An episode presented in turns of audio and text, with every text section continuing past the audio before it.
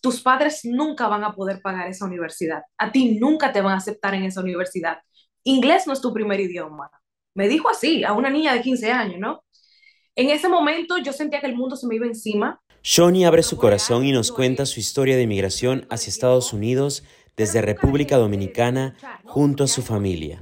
Mis padres se merecen el, el, el MVP, como le digo yo, porque sin ellos no hubiésemos logrado nada de esto. Hola, yo soy Eden Sotoalba y esto es Crónicas Inmigrantes, el podcast de noticias para inmigrantes, donde conversamos con inmigrantes que tienen historias inspiradoras. Hoy tenemos a una invitada muy especial, Shawnee. Gracias por aceptar la invitación, Shawnee. Eh, bienvenida a Crónicas Inmigrantes. Sabemos que tienes una historia muy importante que puede inspirar a muchos latinos. Ah, pero mi, primero me gustaría que empieces contándome ¿Qué haces en la actualidad? Sé que eres una cantante salsera. Así es, Eden. Gracias por la invitación. Yo feliz y contentísima de compartir contigo y con toda esa gente que te sigue mi historia. Yo soy cantante de salsa dominicana. Ahora mismo tenemos pues promocionando la canción La que está buena, que está número 3 en el chart de Monitor Latino en la República Dominicana. Así que estoy súper feliz, súper contenta, ¿no? Y hemos trabajado mucho pues para llegar hasta acá. Qué bueno. Y eso es parte de, de, tu historia de éxito en estos momentos. Pero ahora vamos a empezar desde el comienzo. Cuéntame un poco sobre tu niñez antes de emigrar a Estados Unidos en República Dominicana. Bueno, yo tuve una niñez muy linda, gracias a Dios. Yo nací en República Dominicana, en la capital, en Santo Domingo, en un sector que se llama Villamella. Y soy hija de padres dominicanos también, que tuvieron un día un sueño de que sus hijos pues se educaran y que tuvieran una profesión. Desde muy pequeña yo soñé con ser artista y he perseguido ese sueño hasta ahora. ¿Y eh, de niña tú cantabas en República Dominicana? ¿Tocabas algún instrumento? Cantaba frente al espejo, me llevaba todas las cosas de la cocina de mi mamá para la habitación, porque mi espejo era mi cámara de televisión y todos los productos de, comestibles que habían en la, en la cocina, eran mis patrocinadores y yo tenía que anunciar eso. Era una niña que me imaginaba muchas cosas, y yo siempre soñé con estar en televisión, con estar en un escenario y poco a poco pues las cosas se fueron dando y gracias a Dios pues eh, me siento pues agradecida de todo el cariño que, que he recibido de la gente, de todo el apoyo, no solamente en la República Dominicana, sino también en Latinoamérica. ¿Cómo fue que tu familia decidió em, emigrar a Estados Unidos? ¿Fue junto a tu núcleo familiar, tus padres, tus hermanos? Así es, pues eh, nosotros estábamos en República Dominicana, mi papá y mi mamá siempre viajaban, nosotros teníamos visa también para, para venir a los Estados Unidos y eso, pero un día mi papá decidió que ya las cosas estaban poniendo muy difícil económicamente en la República Dominicana, ya no podíamos ir a un colegio privado, sino que teníamos que ir a una escuela pública. Eh, mi mamá entendía y siempre ha entendido que la educación pues es primordial y ellos querían pues criarnos siempre con ese con ese norte, ¿no? Con que la educación era lo primero, con que había que educarse, con lo que sea que usted decidiera hacer en la vida, había que tener una educación. Ellos siempre fueron muy cuadrados con eso y mi papá y mi mamá pues tomar la decisión de, bueno, nos llevamos los niños entonces para los Estados Unidos a buscar un mejor futuro. ¿Qué edad tenías tú? Yo tenía 13 años cuando nos fuimos de, de Villamella. Eh, cuando te dijeron que se iban a mudar a Estados Unidos, ¿te impactó o te gustó? ¿Cuál fue tu reacción? Bueno, me impactó muchísimo porque mi mamá, yo era una niña y yo recuerdo que mi mamá decía, nos vamos a los Estados Unidos a buscar un mejor futuro, ¿no? Y niña, al fin yo decía, pero estamos bien, ¿para qué nos vamos? pero en ese momento, obviamente, una niña no entendía cuál era el futuro. Ahora de adulta ya lo entiendo, ya entendía por qué mis padres eh, tomaron esa decisión. Y era que la, educación que recibimos en este país, imposible que, que en República Dominicana hubiésemos tenido pues el poder adquisitivo para obtener eso. gracias a esa decisión que ellos tomaron, hoy mis hermanos y yo hablamos dos idiomas, bueno, yo casi tres. Eh, tenemos acceso, tuvimos acceso a una mejor educación, a otros conocimientos, a otras culturas, eh, pudimos abrir nuestra mente a la diversidad, a la equidad, ¿no? Y eso siempre se lo voy a agradecer a Dios y a mis padres por habernos expuesto a eso que quizá en la República Dominicana nunca hubiésemos tenido la oportunidad de hacerlo. Claro. Eh, lo bueno es que todos ustedes se movieron juntos, algo que no pasa en muchas familias, pero me imagino que igual fue un choque cultural, porque muchos pasamos por eso, ¿no? ¿Cómo fue llegar a Estados Unidos? Mira, primero llegamos a Nueva York, ya tú sabes, la gran manzana, esta ciudad llena de luces, de, de autos, de, de mucha rapidez, ¿no? Y yo recuerdo que nos, mi hermana y yo eh, estábamos en la misma escuela estudiando en el Bronx, en Isla, y mi hermanito estudiaba cerca de la casa. Entonces teníamos que levantarnos a las 5 de la mañana para tomar el tren a las 6. Eh, vivíamos en Hunts Point Avenue, o sea, tomábamos el tren 6 hasta las 125. En la 125 hacíamos un transfer para tomar el tren 4 y el tren 4 nos llevaba entonces a Kingsbridge, que era donde estaba la escuela eh, Isla dentro de Walton High School, en el Bronx. Y yo recuerdo que para nosotras era divertido eh, tomar ese tren porque era una experiencia nueva para Charini y para mí. Eh, y yo decía, Dios mío, qué emoción todo esto, pero para mis padres era estrés, porque yo decían, dos niñas solas a tan tempranas horas, yo no sé si la gente eh, que nos está viendo pues conoce que aquí en el invierno las seis de la mañana es oscuro. Entonces, dos niñas tomando un tren a esa edad, yo tenía 13, Charina tenía 12, era muy peligroso, ¿no? Y mis padres todo el tiempo tenían ese, ese, ese corazón acelerado porque sus dos niñas estaban solas por ahí, ¿no? Pero yo nunca tuve miedo, gracias a Dios, mi hermana tampoco. Eh, nosotras siempre fuimos muy maduras para la edad.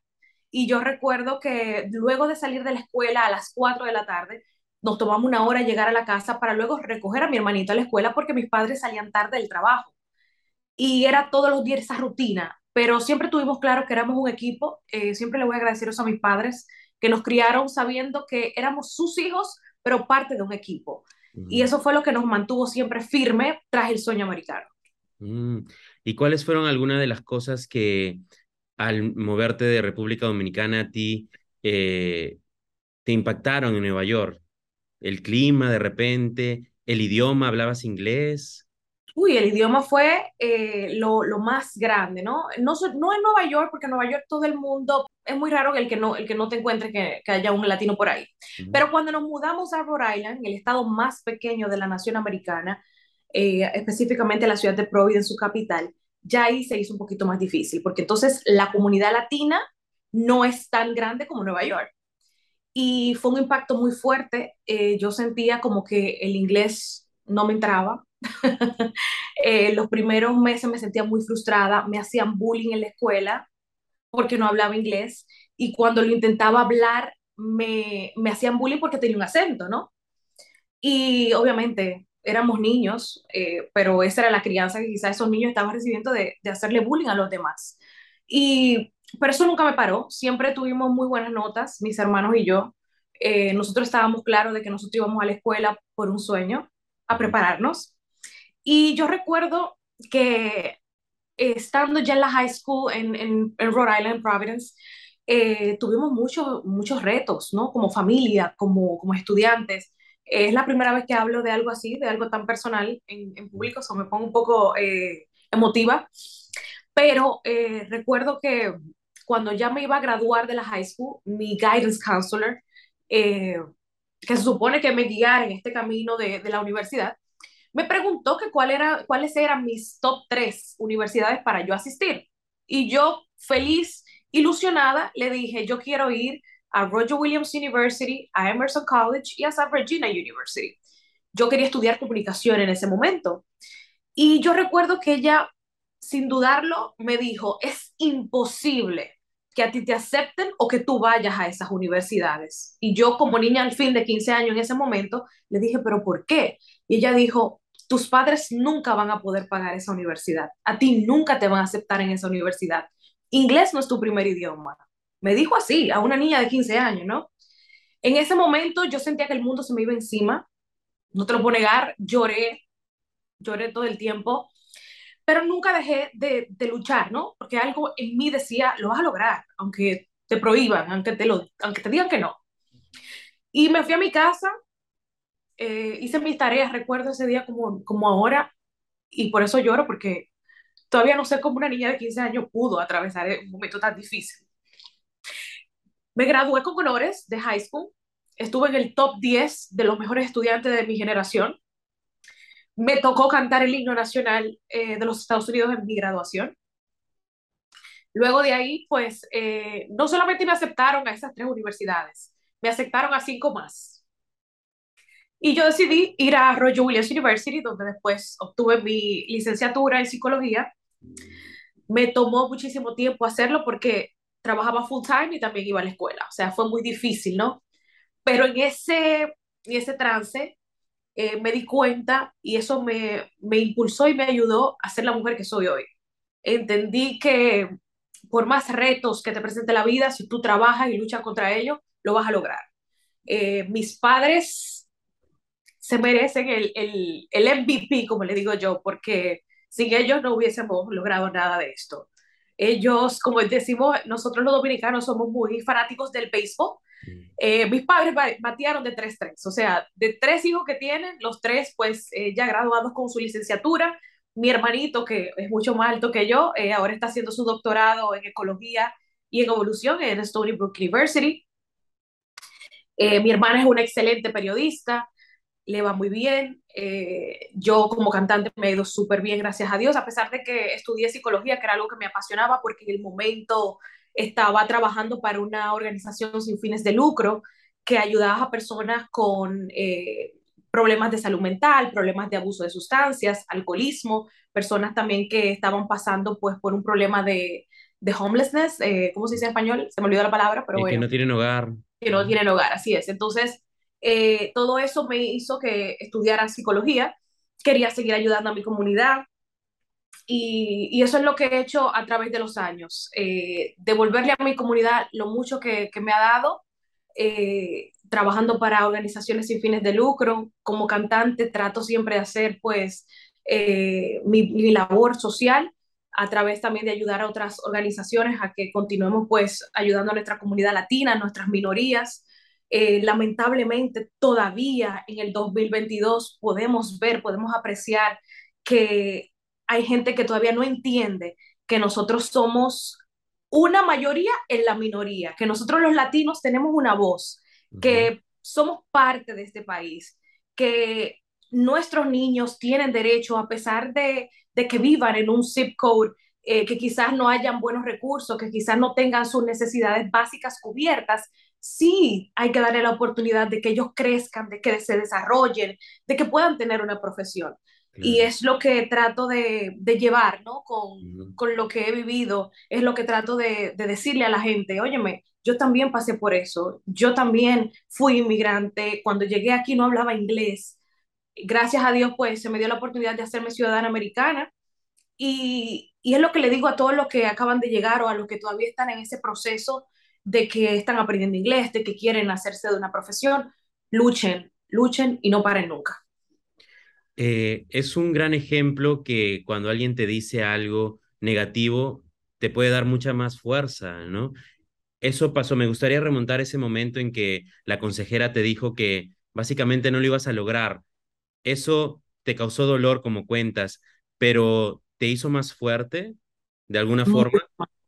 Mire, Den, tú no te imaginas eh, las cosas que, que yo atravesé en ese momento de mi vida las puertas que se me cerraron, ¿no? las veces que la gente me dijo no, las veces que la gente, hasta de tu propia familia, eh, te decía imposible, pero eso te lo decían no para hacerte daño. Yo no creo que haya sido con mala intención, sino de manera inconsciente eh, te dicen no, no puedes. Y eso te trabaja. Y si tú tienes que hacerlo suficientemente fuerte como para decir, no, esto, esto no me va a trabajar a mí yo voy a seguir hacia adelante. Y, y mucha gente te dice, no, tú no puedes porque ellos no pudieron. Ellos quieren transmitir su miedo a, a, lo que sea que ellos en algún momento se, se propusieron que no lograron. Entonces, a partir de ahí tú puedes ver que, que en muchos sueños quizás alguien no lo logra porque alguien que estuvo a su lado le dijo, no, no puedes. Y esa persona lo escuchó. Y yo entiendo que el mensaje sería ser sordos a esas, esos comentarios negativos que te van a frenar. Y eso me enseñó a que no importa lo que sea que, que la vida me presente, uno no se puede rendir nunca. Ya nos contaste que fuiste a la universidad que quisiste, incluso muchas más te ofrecieron ir. Eh, aparte de lo que te dijo la consejera, ¿tuviste algunas otras limitaciones por ser un inmigrante, uh, por ser latina, por el idioma? Muchísimas, muchísimas limitaciones. Mira, eh, hay muchas historias que te puedo contar, pero eh, el tiempo es corto, ¿no? Pero yo recuerdo que cuando en una clase que estaba eh, de historia con el maestro Mr. Magai, que me encontré con él hace unos días en la escuela, que todavía sigue siendo maestro de historia, yo recuerdo que yo no entendía nada de lo que le estaba diciendo. Y yo le pregunto a una compañerita que sí habla español e inglés, me dice, ¿tú me puedes explicar? Porque yo no estoy entendiendo nada. Y ella en medio de toda la clase le grita a la gente en inglés y ya no está entendiendo, ya ni habla inglés. Y eso fue un momento muy vergonzoso para mí, porque ella lo dijo en toda la clase como de burla, ¿no? Y eso me afligió en el momento, pero dije, no, olvídate, hay que seguir para adelante y ahí vamos a seguir aprendiendo. Y yo nunca me frené. Eh, cuando yo hablaba inglés eh, al principio, yo decía, a mí no me importa que me salga mal, yo lo voy a intentar, aunque se burlen de mí, porque en algún momento lo voy a mejorar. Y el otro día una señora me dice, wow, pero tú no pareces que aprendiste inglés, porque tú lo hablas muy bien. Y yo le digo, esto me costó muchos años, muchas lágrimas y muchos años, ¿no? Eh, hay muchas historias, Eden, que, que, como inmigrante uno no tiene y que tiene que pasar, ¿no? Eh, muchos momentos en que me discriminaron por ser mujer y por ser latina. Eh, yo recuerdo que me negaron una posición en un trabajo que tenía anteriormente por eso, porque yo era mujer y porque era latina y, y yo estaba calificada para el trabajo porque tenía la experiencia, ya tenía mucho tiempo trabajando en esa área y el trabajo se lo dieron a un hombre y blanco. Y se supone que necesitaran una persona que hablara inglés y español. Y esa persona no hablaba español y se lo dieron a él. O sea que he, he sido discriminada en muchas ocasiones, ¿no? Pero eso nunca me ha quitado las ganas de seguir luchando y de, de seguir trabajando para, para seguir, pues, adquiriendo nuevos conocimientos y también sumándole eh, pues sabiduría a lo que yo soy y también para aportar a la comunidad, para devolverle a mi comunidad, para inspirar a otros a que sigan hacia adelante. Eh, cuéntanos un poco de su proceso migratorio, de ti y tu familia. Llegaron de República Dominicana con una visa de turistas. Eh, ¿Fue difícil acomodarse al sistema? a poder tener un estatus legal. Fue muy difícil, como todo, ¿no? Eh, las leyes migratorias en este país, pues, son muy duras. Eh, como digo, ojalá que en algún momento eh, haya una ley migratoria que, que provea equidad a todos los inmigrantes. No todos tenemos las mismas necesidades. Y sí, fue muy difícil. luego tuvimos que hacer un ajuste de estatus. Gracias a Dios, pues se logró que la familia completa tuviera su, su ajuste de estatus. Y, y fue realmente un logro eh, familiar, porque a partir de ahí nos trazamos nuevas metas, eh, puertas se abrieron, ¿no? Eh, y eso nos hizo también entender que nosotros juntos somos un equipo y que somos mucho más. fue una lección de vida, no me arrepiento. en una ocasión le dije a mi papá que si lo tenemos que volver a hacer, en otra vida, que me apunta, que lo vuelvo y lo hago. Qué bien, y ese es eh, un gran ejemplo de que los inmigrantes pueden lograr tantas cosas, ¿no?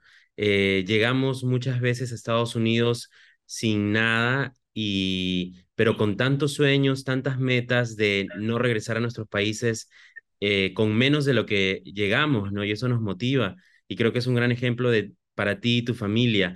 Ahora, eh, incluso estás incursionando en la salsa, sigues siguiendo tus sueños. Así eh, es. ¿Cómo es que de ir, de tener una carrera prestigiosa en psicología y ejerciendo, decides eh, seguir una carrera musical? Mira, la música siempre ha estado en mí y cuando yo estaba en mis últimos dos años de high school, pues las escuelas de Providence pusieron en esa escuela donde yo estaba un programa de música. que no lo teníamos. no había presupuesto para eso, pero bueno, eso es historia. Y yo recuerdo que mi maestra de música veía que yo tenía esa inquietud por seguir aprendiendo. Y ella me dice, quiero que audiciones para el Junior Providence Singers en la Orquesta Filarmónica de Rhode Island, eh, la escuela, ¿no? Y ella me dice, vamos a audicionar, en las clases son muy costosas, pero ellos te pueden dar una beca. Y yo lo hice, yo audicioné, gracias a Dios me dieron la beca por dos años, eh, pude ser parte del Junior Providence Singers, ellos nos enseñaron mucha técnica de voces, eh, me dieron clases y todo eso. Cuando ya termino la high school, que ya cumplo 18 años, eh, me invitan a ser parte del Providence Singers, ya con los adultos. Y yo recuerdo, como ahora, que yo tenía que caminar de mi casa a la escuela a que alguien me fuera a recoger para yo poder llegar a esa a la escuela filarmónica de Rhode Island, porque mis padres no tenían un auto, no podíamos, eh, yo tampoco podía tomar un bus porque no había ruta para esa área. Y había un bus que sí había, o sea, sí estaba cerca de la escuela, pero había que caminar como dos millas. Entonces una señora eh, se, se, ofreció a buscarme, pero a la escuela, no a mi casa, porque ella decía que en el, que en el lugar donde yo vivía era muy peligroso, el sur de Providence. Era el concepto que, que mucha gente tiene de, de, esa, de esa, parte de, de, Providence, ¿no? Y yo me iba caminando solita de noche, eh, eran las 5 de la tarde, yo recuerdo que ya era de noche porque era invierno, y yo me iba solita caminando y luego a las 9 de la noche, cuando ella me dejaba ahí, volvía caminando para mi casa, ¿no? Eh, yo siempre tuve esa inquietud, siempre canté en, en, bueno, en, los eventos comunitarios, la gente ya me conocía y todo eso. Cuando yo me gradúo de la universidad, pues decido eh, retomar mi carrera artística, pero a nivel profesional. Y ahí es cuando empieza todo en el 2018, empezamos a hacer giras para la República Dominicana, eh, nos tocó estar eh, en premios Conga en el 2019, donde gané Mejor Artista Nuevo, Revelación del Año. Eh, mi canción La vida es muy chula, mi primera canción inédita, estuvo número uno por las, primeras en las primeras cuatro semanas en salir al mercado. Estuvimos también en los primeros lugares del chart con Más Mala que tú, que fue un tema que me hizo el maestro Victor Wilde en paz descanse. Eh, seguimos trabajando ahora en mi nuevo álbum que sale pronto, mi primer álbum inédito, con canciones totalmente inéditas. Y tenemos un sencillo que está sonando ahora mismo en la radio, no solamente en la República Dominicana, también en Latinoamérica y en los Estados Unidos y seguimos logrando cosas. Yo nunca me imaginé que, mi, que yo iba a encender la radio y que iba a salir mi canción. Eh, nunca me imaginé que iba a estar en una premiación y que me iba a ganar premios por la música que hago. Todo eso estaba en mi sueño, pero nunca pensé que lo iba a lograr. Eh, te soy sincera, lo veía muy lejos. Y Dios me, me hizo ver que cuando tú sueñas, cuando tú trabajas muy duro, pues las cosas sí se van a dar. Eh, es el claro ejemplo de que los sueños se pueden lograr, entonces, ¿no? Eh, me gustaría saber, en estos tiempos, estamos en los tiempos del reggaetón, ¿no? Del rap, del hip hop, y, y alguien que escoja ejercer una carrera con la salsa, es muy lindo, porque a mí me encanta la salsa. ¿Cómo tomaste la decisión de, de hacer salsa o, fue siempre tu opción, la única opción? Bueno, mira, te puedo decir que cuando yo era eh, pequeñita, bueno, cuando tenía 13, 14 años, yo cantaba todas las canciones de la India. Mm. Eh, o sea, yo me ponía el espejo y eso era lo que yo cantaba.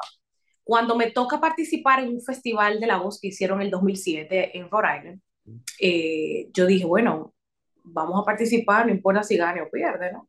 Yo recuerdo que ahí también me dijeron, ¿qué tú haces aquí si tú no cantas? O sea, yo he tenido muchas veces eh, escenarios en la vida donde la gente me ha dicho, no puedes, no debes, y yo como quiera he sido sorda de eso y he seguido hacia adelante, ¿no? Y yo recuerdo que yo cantaba salsa eh, con una orquesta del maestro Carlos de León. Y, yo recuerdo que Franklin, un amigo de mi papá, me dijo, tienes que cantar canciones de la India. Yo me aprendí todas las canciones de la India. Y luego los shows que yo hacía con pista, o sea, con un instrumental, eran canciones de la India. Yo siempre he sido amante de la salsa. Me enamoré de la salsa desde siempre, ¿no? de, la India, de Mark Anthony, de Víctor Manuel, de Gilberto Santa Rosa, siempre han sido mis artistas favoritos. Y hasta que en el 2018 yo dije, esto es lo que yo quiero hacer, esto es lo que me gusta, esto es lo que yo siento, ¿no? Esta es mi pasión. Y desde ahí hemos, eh, eh, emprendido pues este camino hacia, hacia lo que nos apasiona y hacia lo que, eh, el sueño que yo tuve de, de niña. ¿Qué te dicen tus papás, tus hermanos, ahora que te ven como una cantante que está emprendiendo éxito? Pero no solo eso, sino que también has tenido una carrera exitosa, ¿no? ¿Qué te dicen ellos? Recordando Bueno, los momentos que, que, que pasaron al llegar, ¿no? Bueno, mira, nosotros, eh, obviamente el orgullo que mi familia siente, no solo por mí, sino por todos nosotros, ¿no? Porque ha sido un orgullo colectivo, ha sido un trabajo de los cinco, de mis tres, de mis dos hermanos, mis padres y yo. Yo soy la mayor de tres, eh, de los tres. Y mira, quizás eh, ellos sienten orgullo por mí, pero yo no creo que supere el orgullo que yo siento por ellos, ¿no? Eh, yo siempre he dicho que mi hermanito es el hombre más inteligente que yo conozco sobre la faz de la tierra.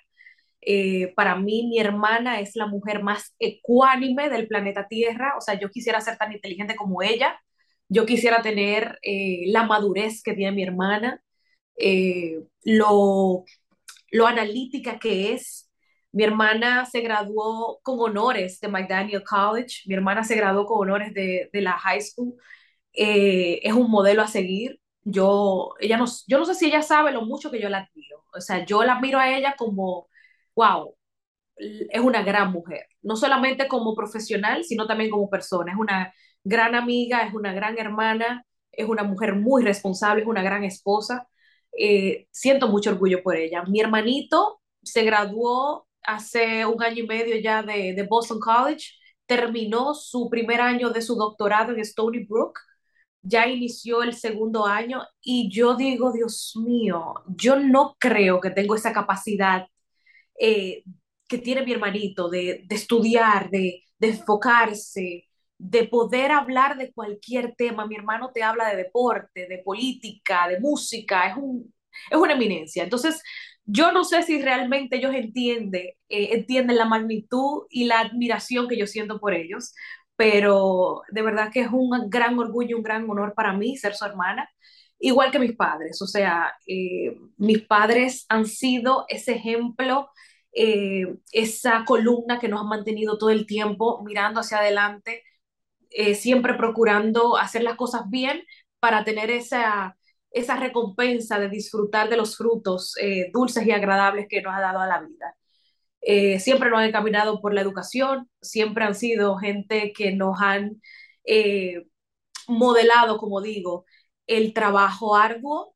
Nunca he visto a mis padres dejar de trabajar, siempre han trabajado toda la vida, todavía ahora siguen trabajando y luchando. Mi mamá es un ejemplo de, de perseverancia, de trabajo arduo, de una mujer que no se rinde. Mi mamá eh, hace poco se hizo ciudadana americana y yo decía, wow, mi mamá logra cosas. Y yo recuerdo que ella llegaba del trabajo a estudiar su ciudadanía eh, llamaba a mi hermana, llamaba a mi hermano para practicar. Y eso me hace sentir a mí orgullosa y también me hace ver que no hay edad ni hay obstáculo en la vida que tú no puedas eh, vencer si tú no te lo propones. Entonces, eh, mi mamá se propuso muchas metas en la vida y la ha logrado todas. Mis padres se propusieron graduar a tres hijos y lo hicieron. Ellos son mi, mi, mejor, mi mejor ejemplo. Eh, es un claro ejemplo de que del esfuerzo de tus padres, tener tres hijos graduados con limitaciones que le puso la sociedad, como tú nos has contado, ¿no? ¿Qué, ¿Cuál fue el mayor esfuerzo que tuviste hacer a tus papás mientras llegaban a Estados Unidos, con, cuando vivían en Estados Unidos con ustedes, después de llegar de República Dominicana? Mira, yo creo que el mayor esfuerzo que hicieron es el tener que irse a trabajar y ver cómo sus hijos tenían que defenderse a tan temprana edad solos. O sea, yo sé que para mi papá y mamá fue muy difícil el ver que sus dos niñas salían a las seis de la mañana a tomar un tren en Nueva York, una ciudad tan grande donde hay tanto peligro. Entonces, yo sé que eso para ellos fue muy difícil, ¿no? El tener que desprender y decir, ok, a la buena de Dios se van mis hijos a, a estudiar, ¿no? Yo recuerdo que ellos nos decían, a nadie le tomen un ride, a nadie le hablen, no hablen con extraños, o sea, estábamos bien alerta todo el tiempo por lo que ellos nos decían. Y yo sé que eso fue muy doloroso para ellos porque en la República Dominicana a nosotros un chofer nos llevaba a la escuela y nos dejaba en la misma puerta de la casa. Entonces yo sé que eso era difícil para ellos, el ver a sus hijos, pues lo tenemos que dejar que se vayan solo porque no hay de otra. Y orarle a Dios a que lo cuide, ¿no? Y yo sé que eso fue muy difícil para mis padres. Si hay algo que tú pudieras decirle a los inmigrantes en Estados Unidos eh, que tienen historias similares a, a, la tuya, que han llegado a, con un sueño, ¿qué les dirías? Que luchen, que no se rindan, que siempre van a haber obstáculos, que siempre van a haber gente negativa alrededor diciéndole que no pueden, que no van a lograr algo, que no le hagan caso, que no escuchen eso, que sigan hacia adelante, que se preparen en lo que sea que quieran hacer, que hagan las cosas bien, que se preparen, que no dejen de luchar, que se eduquen. Eh, yo le decía eso a mi hermano el otro día cuando lo fui a llevar a la universidad. Óyeme, si tú hubieses decidido ser hoy peluquero, no hay problema, yo te apoyo, pero tú tienes que educarte en lo que tú elegiste ser. La educación es la base de todo. Yo fui a la universidad, me gradué de psicología, todavía me sigo preparando en la música estudio piano, estudio música, porque esto es lo que yo decidí hacer. Y yo sé que la educación es la base, no solamente para tú llegar a tus sueños, sino para mantenerte. De nada te sirve llegar a ser el mejor doctor si no lo puedes mantener. Y eso es lo que eh, siempre le digo a toda la gente. Me encuentro con niñas en los conciertos que hago. He hecho muchos conciertos en el verano, en festivales. Y me encuentro con niñas que se me acercan, yo quiero ser como tú. Y yo le digo, yo no quiero que sea como yo, yo quiero que seas mejor que yo. Yo quiero que superes, porque tú tienes muchas más oportunidades que yo no tuve. Entonces, si yo, eso también le decía a mi, a mi sobrinita Tamara, yo le decía, Tamara, tienes todas las oportunidades del mundo para ser lo que tú quieres ser. Siempre y cuando te prepares y luches, lo vas a lograr. ¿Hay alguna anécdota o lección que te, que te ha dejado la vida como inmigrante en Estados Unidos que crees es importante mencionar? Claro que sí. Una gran lección es que no importa a dónde vayas, no importa dónde te encuentres, tus valores, lo que tú creas, lo que tú pongas en tu mente, eso es lo que te va a ayudar a ti a salir adelante. Yo, por eso te digo, eh, el haber vivido toda esta experiencia junto a mi familia en los Estados Unidos, me llenó de tantas enseñanzas que si mañana me toca empezar de cero en otro lugar, en otra cultura, con otro idioma, lo hago sin miedo. Ya yo lo viví, ya yo sé lo que es ser inmigrante, así que no me da ningún miedo. Yo recuerdo que, que cuando niña yo decía, wow, qué difícil empezar de cero, venir a otro país. Era horrible porque yo estaba viviendo un momento fuerte, yo era una niña, pero ahora de adulto digo, óyeme, no hay nada en esta vida que yo no pueda lograr después de todo lo que yo pasé. Perfecto. Eh, ¿Dónde la gente te puede encontrar, escuchar? Estás en todas las plataformas, me imagino. Así es, de toda mi música está en Spotify, en Apple Music, en Google Play, en YouTube. Me pueden buscar arroba eshauni. Y pueden buscar también mi tema nuevo y mi video que está en YouTube que se llama La que está buena, un video que hicimos con mucho cariño en la República Dominicana, dirigido por Luis Gómez. Así que disfrútenlo, eh, gócenlo. Es una canción que empodera a todas las mujeres. Eh, es una canción que hice pues pensando en esas mujeres que quizás están pasando por un momento difícil y creen que no hay opción, creen que no hay salida. Se miren al espejo y digan, la que está buena soy yo, yo voy a salir de esto y yo me doy mi lugar. Perfecto. Sol, para terminar, cuéntame sobre tu nombre, es Shawnee. ¿Cómo es, artístico o es tu nombre de nacimiento? Bueno, mira, mi acta de nacimiento dice Shawnee Taveras. Ah, mi pasaporte dice Shawnee Taveras, pero en la República Dominicana, nosotros en un lenguaje coloquial, en vez de decir es, decimos e. Mm. Entonces, mi papá cuando yo nací, le preguntaba, ¿cómo fue que tú le pusiste a la niña? Porque imagínate, una dominicana con un nombre gringo, coloquialmente, ¿no? Decía, ¿cómo fue que tú le pusiste a la niña? Y mi papá decía, es Shawnee. Entonces nosotros decidimos unir la palabra e con mi nombre para que la gente pues lo hiciera más cómodo decirlo. Es Shawnee. Ah, qué, qué interesante. Muchas gracias por habernos acompañado, Shawnee, y espero que tengas mucho éxito. Me encanta tu música, la he escuchado, así que ojalá que tengan todos la oportunidad de escucharla. Gracias, Eden. Un placer para mí conocerte de manera virtual y un honor también pues saber que estás haciendo un gran trabajo. He visto tus entrevistas, eres un gran profesional, eres una inspiración para todos nosotros los hispanos que vivimos en los Estados Unidos y espero que en los próximos meses, en los próximos años, tú sigas creciendo como profesional. Espero verte en las plataformas más grandes del universo y que todos tus continúen aumentando, que tus views continúen subiendo. Te deseo todo lo mejor. Éxitos para todos los inmigrantes. Gracias, gracias. Muchas gracias, Shani, y a todos los que nos están escuchando. Nos vemos en otra oportunidad. Bye, bye. A ti, gracias por escucharnos. Puedes ver estas entrevistas en los videos en YouTube y escucharlas completas en Spotify. Si tienes alguna idea o propuesta para entrevistar a alguien, déjanos saber y pues nos vemos en el próximo podcast de Crónicas Inmigrantes. Adiós.